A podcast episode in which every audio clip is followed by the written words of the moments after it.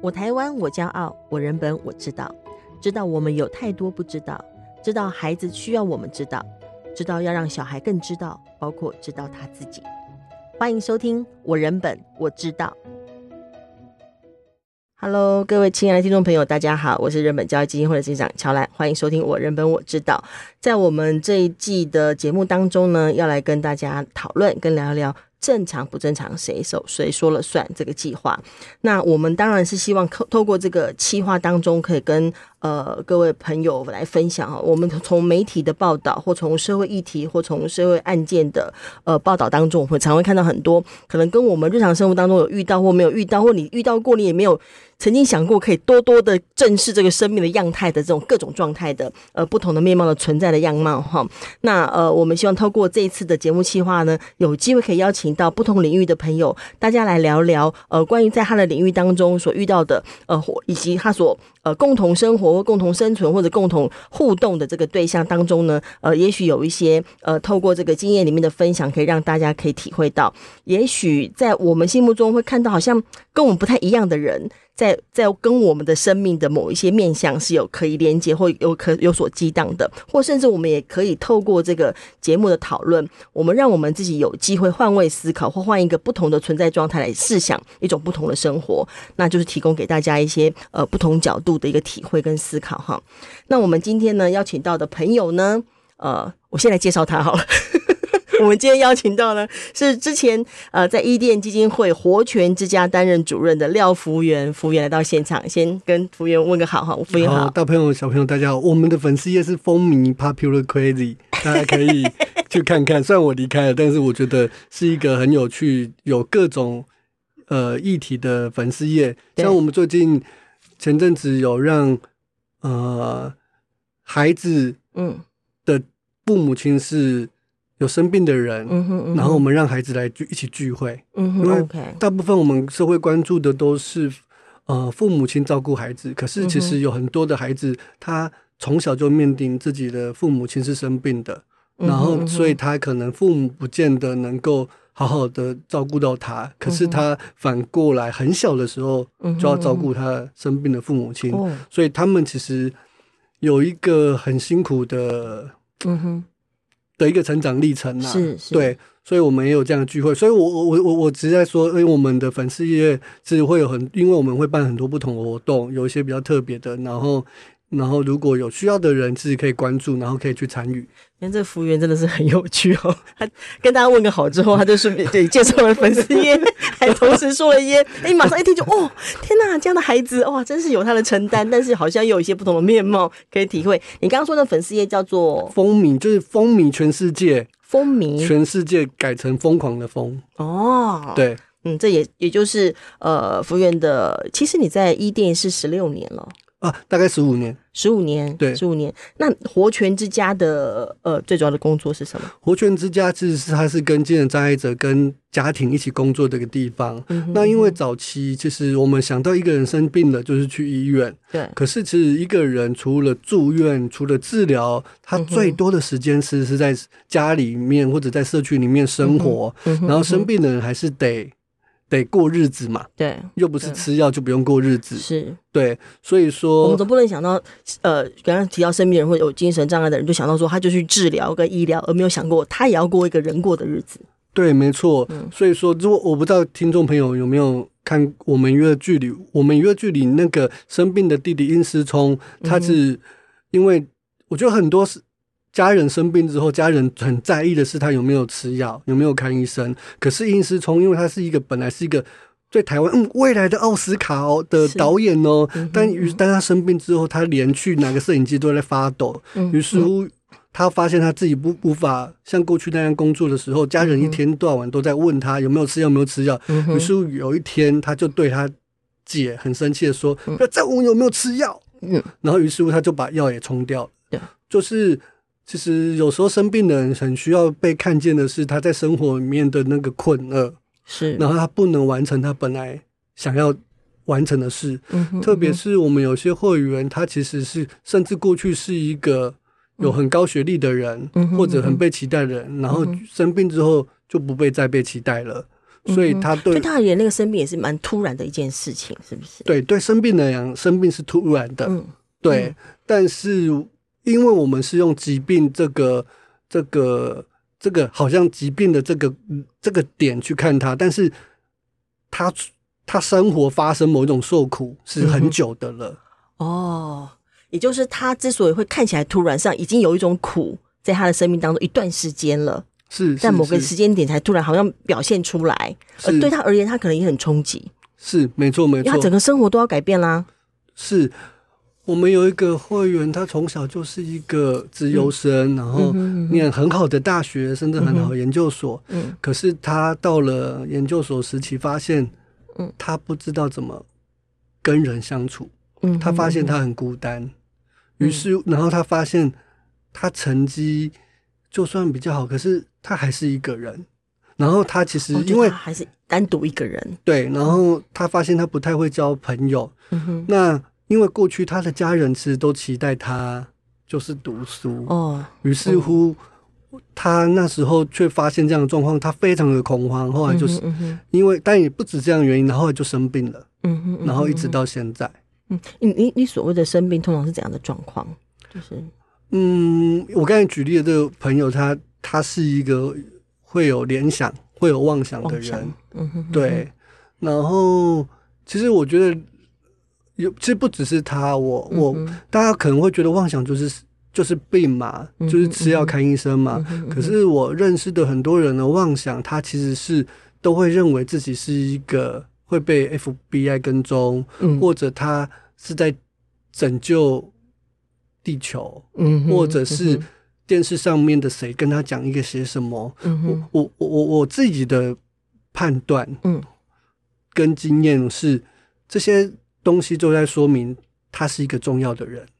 就证明我自己重要，我自己重要，所以 FBI 才要跟踪我，是，所以才会有这种，是，嗯、所以我觉得是这是反映着生活里面的失落，那是一个存在的需求，存在感的需要，对对对，所以我觉得其实。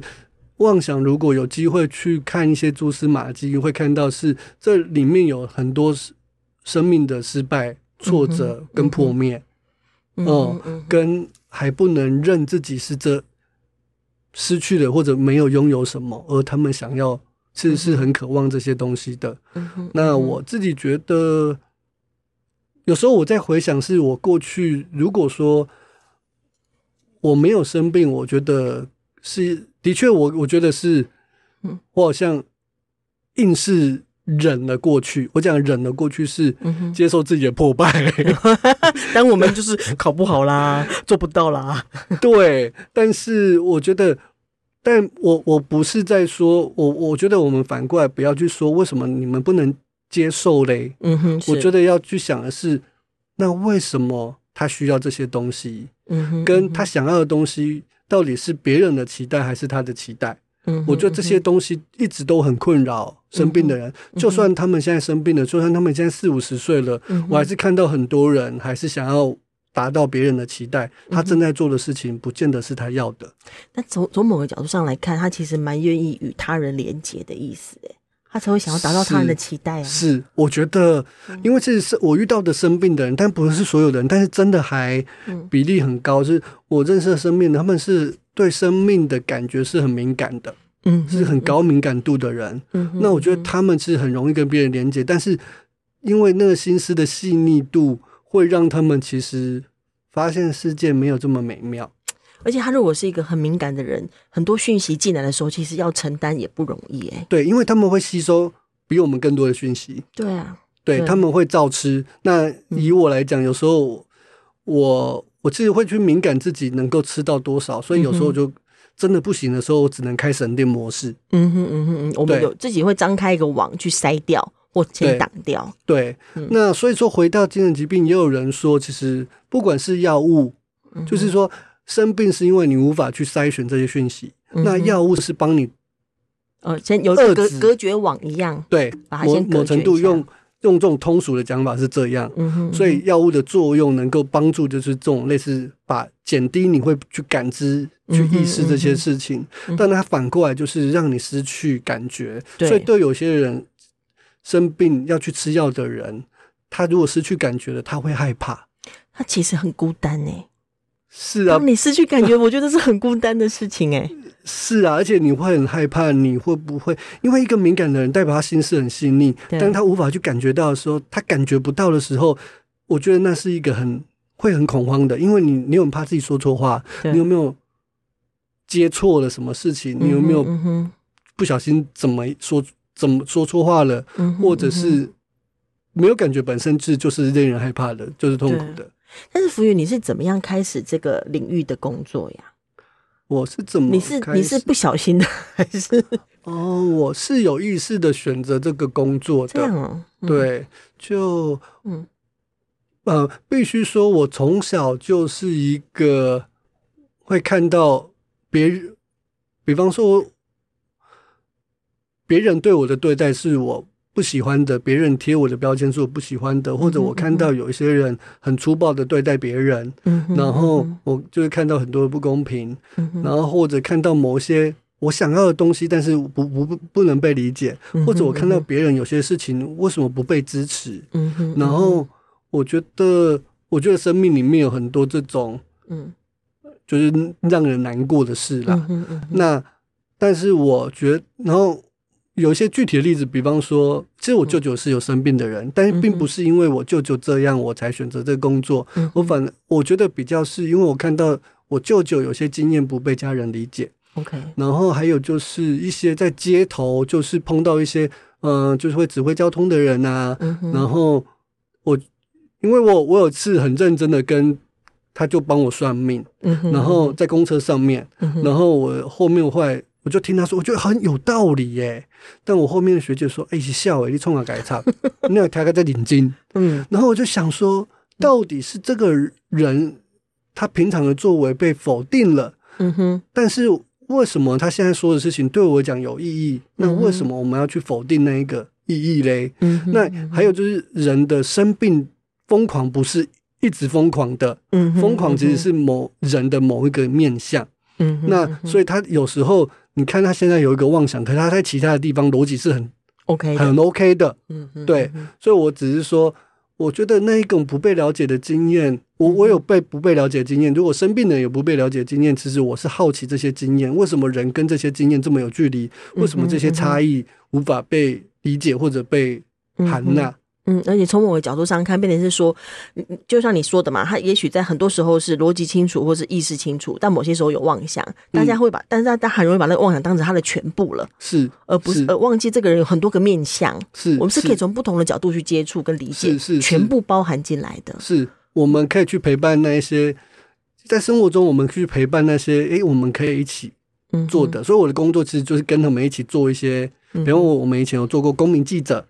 来做真人图书馆，嗯哼然后我们平常会一起煮菜，然后我们会去讨论疾病经验，我们会去外面跟别呃，就是呃，跟别人做宣广，嗯哼嗯，对，就是我们我们这些是我们可以做的啊，虽然嗯，这样子的这样子的一个范围，这样的一个在一起运作的事情，这算是在社区里头的工作的意思吗？对，所以我我的工作其实就是。呃，我们我的工作其中一个，就我四个部门其中一个部门，它是我们的创始，嗯哼，他的工作方法是打破所谓专业的关系，他成为一个伙伴关系。这个伙伴是什么.你来我们的疾病经验的人来这边是成为我们的会员，我们工作者也是这个会所的成员。OK，然后大家都是 member，对，我们都是 member。然后这个组织它有要一起我成就的事情是什么？我们一起来思考。所以，我们每天可以开三次会议。哇塞！然后我们每每个事情都要类似共识决。Okay, 我们的准则要讨论到有个共识。对。然后我们的准则里面有一条是就是公共论坛，然后希望我们是共识决。嗯哼。哦。然后，那所以通通过这样的过程，其实我们可以去跟那跟那我们不不是要去跟嗯他们一直在症状里面相处，而是在症状里面一样可以。做些什么？嗯，去重视的是不是病人的这个病，而是病人的人，他可以怎么过日子？嗯，对。所以有时候我们其实甚至不见得要知道会员的诊断，我们只要知道说我们怎么跟他们，就比方说他现在开会的时候说的事情是妄想，嗯哼，那如果我有时间可以去细问，没有时间就不细问也没关系。嗯但是我们可以直接问，那你这件事你觉得可行的方式是什么？嗯他就会又跳出那个妄想。OK，就他又可以讲现实面了。对，那但是他提出来的东西，重点不不在于是妄想，重点可不可行？不可行就跟他讲说，哎，这样有什么困难哦？嗯哼，对，所以其实就是跟这种。我们就是要一起讨论、一起组、一起生活啊，一起达到我们目标。然后就他能够提供的意见，跟他能够帮忙打字、帮忙什么的。比方说，我说公那时候做公民记者，他是我我我也是个不会剪接影像，我还去女性影像学会学，你知道吗？然后然后我增加技能，对对，学会了之后，我们有些会员对于这种哎可以上字幕很有趣耶。他们有些人哦是只会打字，没有做过这件事，然后就开始做这件事，哇，就可以投入。对，然后。开始，因为我也是菜鸟嘛，不会剪接，嗯、然后就一起练习剪接，就一起来做。对，所以我觉得这个过程当中，你就我对我来讲是去享受这一个，呃，嗯、我作为一个不是专家，但是我们一起去经历一个过程，我觉得那个这种一起过日子或者一起完成的事情，嗯哼，我觉得哎，我我是很喜欢这种生活方式啦，嗯、所以之前有。反正也有人问过我为什么做这个工作，嗯、或者为什么我选择当社工。我会，我我我的感觉是我不是选择了当社工，我是选择了我的一个什么样的生活模式？你的生活模式，对，你选择一个你要过的日子的方式。是，而这个方式是跟跟一些朋友，包括就是呃大家认为的病人也好，或者等等，嗯、我们共同生活，共同创造一些事情，共同完成一些大家想要完成的梦想也好，是，或是达到一些目标，对。但是在这个过程当中，或者是在你接触的经验当中，因为我也相信有有一些关于精神障碍的相关讨论，一定会讨论到家属，是就他们的家庭等等相关的状况。嗯、那很多时候，当然呢、啊，我我们当然也会，也许因为太容易看到一些社会案件啊等等的，你会看到一些家属也承担很多。那有的人会说啊，你偶尔跟他相处很不错，可是我作为一个家属，我很痛苦啊等等的。我不晓得在你的过去接触经验当中，你怎么看待这一块？这么说好了，我、嗯、我觉得我从哦，我说我的工作里面，嗯、呃，我九六年来这边，但、嗯、哼。我后来一百零四年跟一群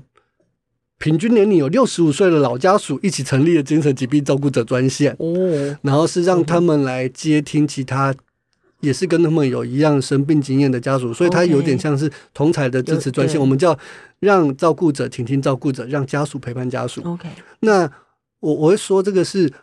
其实我是一个在家庭里面受苦的孩子，嗯哼，然后我觉得其实我对家庭里面有很多的受伤，甚至可以称为恨，嗯哼，但是我觉得跟家属的相处经验里面，我可以看到家属的不能，嗯哼，或者他们他们的限制的意思，他们的限制，嗯，然后但是我也看到是这些愿意学习的家属是他们是有爱的，嗯哼，只是可能爱。错用错的方式，那这些东西其实我觉得对我来讲，其实是我比较没有那么责怪。虽然我觉得我还是心里，嗯、我因为我接触的家属，他们不是我的亲人的，不是当，我觉得我并没有因为这样而，呃，就是这跟转型正义有点像，就是说我没有得到一个道歉。你说你自己的部分对，但是我觉得我从他们身上，我觉得我可以得到另外一种层次的疗愈，是呃，再回到看这个整个社会的发展或者结构，我觉得父母亲如果有更多的教育、更多的学习，或者他呃，就是在于文化里面，我们不会是教父母这么控制，不是教父母这么的。霸道，嗯哼，好了，因为我家人是很霸道的，嗯哼，然后所以说，我觉得也许孩子就不会那么受苦，嗯哼，那是不是他们也可以变化？所以我觉得这群家属可以让我看到一个可能性，而且他们很认真在面对这些事，对，对，所以其实有时候。我看到他们的些变化，这些改变，你就相信人真的有可以发展的。是的，没有错。我的就虽然你的家人还没有办法办到，但你相信人终有这个可能性。是没错，这，这其实蛮重要哎。是是是，就是我们我们做这一份工作的人都要报，都会都都需要在各个可能的黑在黑暗中的小小火光去找到可能性。是没错没错，但但是我觉得还有一个蛮重要的我自己的看法啦。当然你可以说你的看法，就是说，事实上当有些时候，我们也会透过一些生命的实现，发现我们不需要依赖别人的认错或道歉，嗯、我们还是可以产生自己的力量。我觉得仍然是非常重要的事。是是是，我也同意。就是我觉得我也是在现在的生活里面，应该说，我有了我的归属。嗯哼，那这个这个事情，我觉得也也更是更重要，比我之前我认为的，嗯哼，可不可以更好的对待这样子？那但是其实对我来讲，我还是。我觉得我还是在那个学习的过过程，嗯，对，嗯，那但是我的确还是现在生活还是定睛在我现在所拥有的，嗯，然后跟我觉得对我来讲，这个，我不知道可能有点挑战，就是说对我来讲，家庭，嗯，或者伦理不再是那种血缘的连结，而是在生活里面那个。归属的生活的支持跟陪伴，真正的人的关系的真正的连接跟靠近，是是是，更更是重要的。是，所以追求的比较是这样。所以我觉得不一定是哪个血缘或对，所以我觉得我我的工作其实也是在让我产生这种这种可能性。对对对，所以我觉得，我觉得对你们一起共同一起共同这些生活共同运作的一些 member 来说，我觉得也是类似的状况哎。是对，也期待我们可以做得更好。我觉得那已经是一个很有、很不错的一个尝试跟路线了，跟实践。那因为，因为事实上，我觉得家属这一块还会，应该我们就提到家庭或提到家属，那。有有这样子的，可以家属协助家属，照顾者协助照顾者，我觉得这非常的重要。嗯，我们都会需要这样的这样的资源系统，是包括我不孤孤不孤单，包括我可以到垃圾，包括我我可以在这边得到一些力量，能够面对我的生活等等的。嗯、但但但是在这个谈话当中，我其实也也去意识到一件事，就是说有很多时候很多孩子他之所以后来会发展成会更辛苦或更受苦，那有跟他前头那一段苦没有机会被发现。嗯。没有机会被照顾，甚至他前头那段苦，就如同你刚刚举的那个例子，他前头只被要求要读书嘛，没有人关心他其他的部分，他以为他这样做就可以讨好一切，嗯，然后等到他大了，他到了研究所发现不对，我光靠这条轨道不够了的时候，嗯、我没有别的轨道，是，可是他也许在之前，不管他一定是在高中、大学就一定已经有相当的承担了，嗯，但却没有系统或没有机会可以被照顾到或理解到，是，我觉得这是一个很。很可以被思考的问题，没错没错，对，包括他的家人，包括学校 学校，我我不得不提学校，我这我职业病，对不对？没关系，我也觉得学校可以做更多。对呀、啊，我一直觉得哈，学校就在那儿，而且老实讲，我之前一直听说，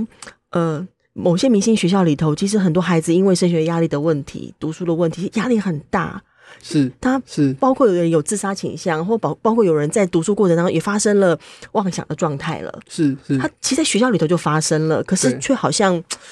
因为好吧，就又把他弄到一个回到一个轨道，我可以继续读书，我就没有再继续照顾这个人的生命的品质了。是是是，我我不好，也许在你的接触，也许你们接触比较多成年者，但他们可能在学校时期就就是被漏接的那一个了。是。我我几年前其实我们有一年多办一个活动，嗯，这对听众有点不好意思，有这名称有点惊悚，就叫呃那个疯子大乱斗，去你的正常人。然后来的人其实都跟我平常接触的工作的人差很多，因为年龄大概介于大就是在大学之间。哦哦，对，很年轻，但是有些甚至是国中呃高中生。OK，对，但是这群孩子其实他们的起起伏伏比我服务的会员更更高，因为我们会员他已经不年轻了，我觉得他已经度过这个风暴了。OK，所以来到我那时候来参与的人，其实他们有很多的痛苦的状态，就在大学，然后我觉得他们是很难求援的。嗯哼嗯哼，比或者求援很。不顺利，比方说，我是要让你来帮我，可是马上启动通报，通报得到的的的待遇的代价，其实比通报是通报什么？比方说，他有自杀的意念要通报啊，哦，校安通报，然后于是乎就会启动安心专线来关心你啊你父母亲也都知道了，在你还没有准备的时候，你不想要让你只是想要讨论这件事。对，你只要先说一下，有机会先讲讲。某层，但是却在一些法规就要求专业人员做行政通报嘛。现在这个蛮严重。嗯、对，那这个这件事情其实是让很多，也许是孩子，也许是大孩子，或者因为大学我觉得也是个成人，嗯、但是他们其实是要求援，但是没有办法被救。哎，对，而且他才刚在，他刚才刚才有意识到想要求个援，我会设法求救一下，但是在求救的过程当中，我却反倒要被检视更多，或者是我被要求更多，或者我被束缚更多了，而且我自己的部分嘛比较没有机会被理解到或听到。而且因为这个通报，我觉得台湾现在太习惯，当一个不对劲。嗯你会伤害自己的时候，嗯、你马上想到精神病，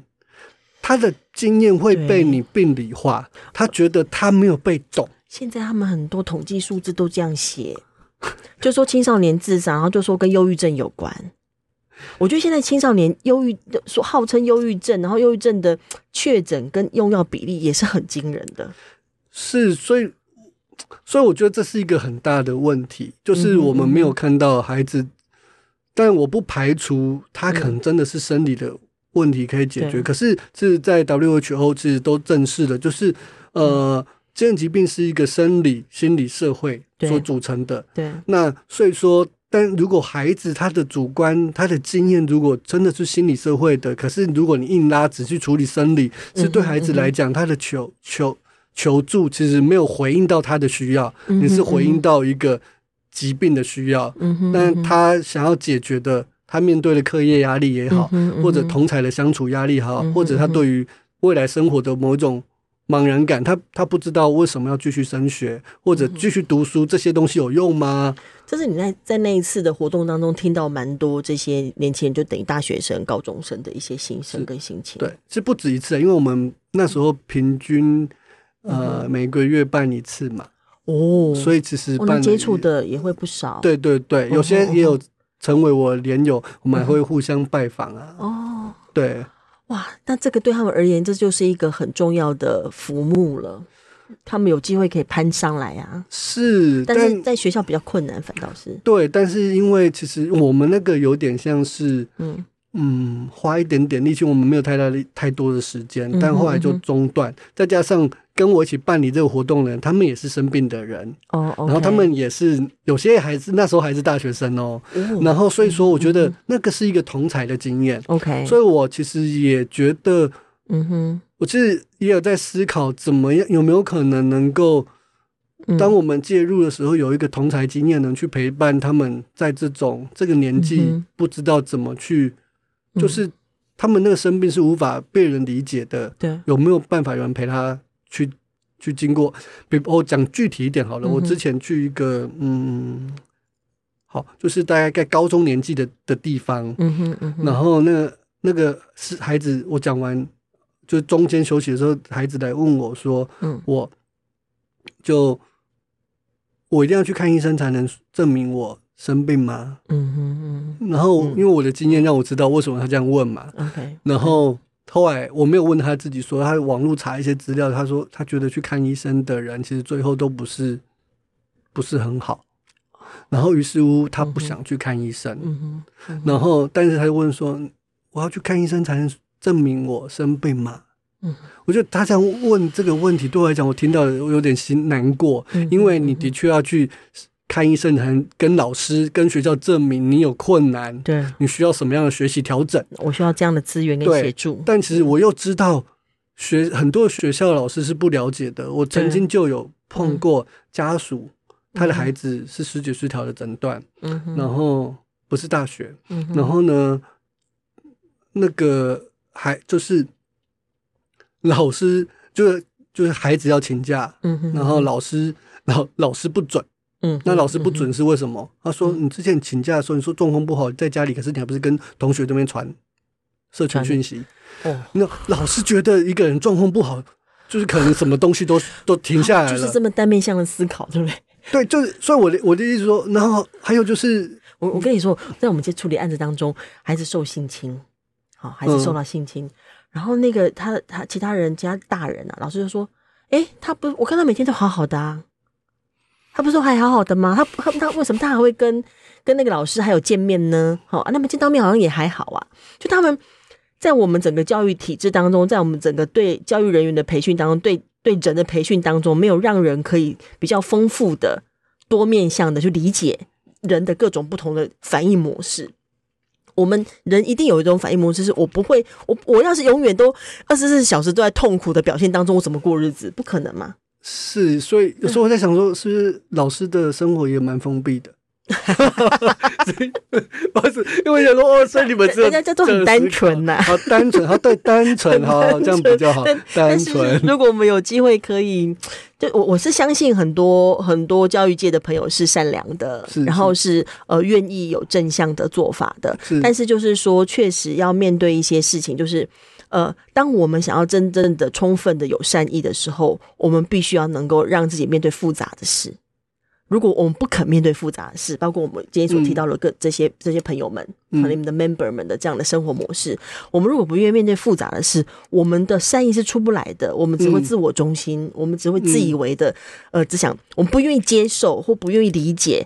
在单纯之外的事。嗯嗯，那么我们就没有机会真的充分的表达我们的善的意念嘛？我一直是这样觉得啦，有点这样我。我同意，我同意。其实因为。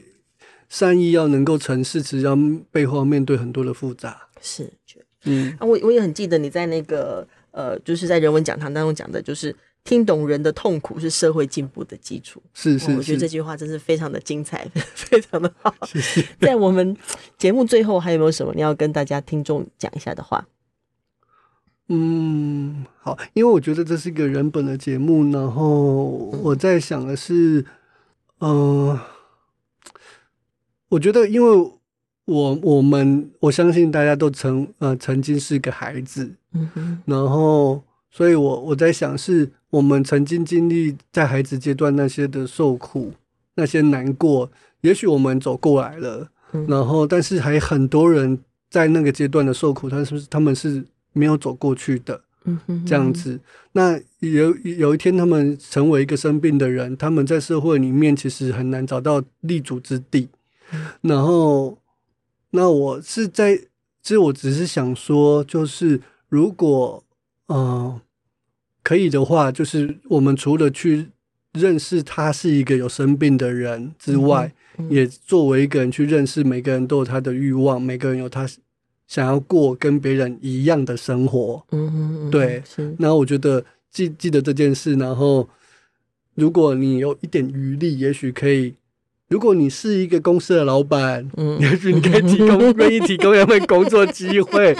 或者说在可能碰到他们的时候是一个善意的微笑，这样子。OK OK，真的很谢谢福源来，我人本我知道来跟我们聊一些你的想法跟经验跟故事哈。那我我我觉得就如同刚刚所提到，就是每一个人的存在，不管那个存在是用什么面貌存在，不管那存在的状态有多么的崎岖，好，那每一个人存在都有它的意义。嗯，都是每一个人都本身都他的都是一个目的，人即目的嘛，哈，我们人本。嗯嗯嗯、那我相信，呃，今天的节目就是我们也企图从这个这个方向、这个面向，提供给大家一些这样的思考。那也谢谢大家，嗯、也谢谢服务员。好，谢谢大家，谢谢，谢谢拜拜。